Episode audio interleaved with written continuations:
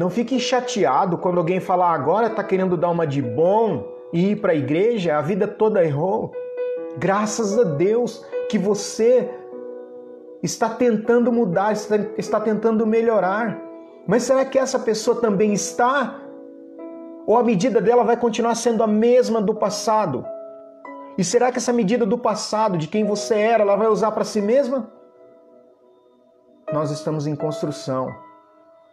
E não importa o seu passado para Jesus, importa o seu passado para o diabo, que quer te acusar e te afrontar e dizer coisas que você fez.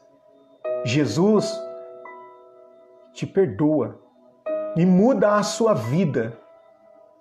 Frequentemente, Satanás nos lembra pelo nosso passado, pelo que a gente fez, pelos erros e pelos pecados que cometemos e usa pessoas para isso. Mas Jesus, a partir do momento em que houve o arrependimento verdadeiro e profundo, o seu passado é jogado no mar do esquecimento.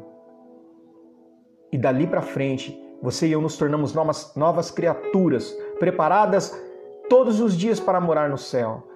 Erraremos? Sim. Cometeremos pecados? Sim. Tropeçaremos? Sim também. Mas pediremos perdão quantas vezes forem necessárias porque nós estamos num processo de transformação para morar no céu. E essa é a nossa expectativa todos os dias. Estamos crescendo, estamos amadurecendo para sermos parecidos com Jesus. Você não é o que era ontem.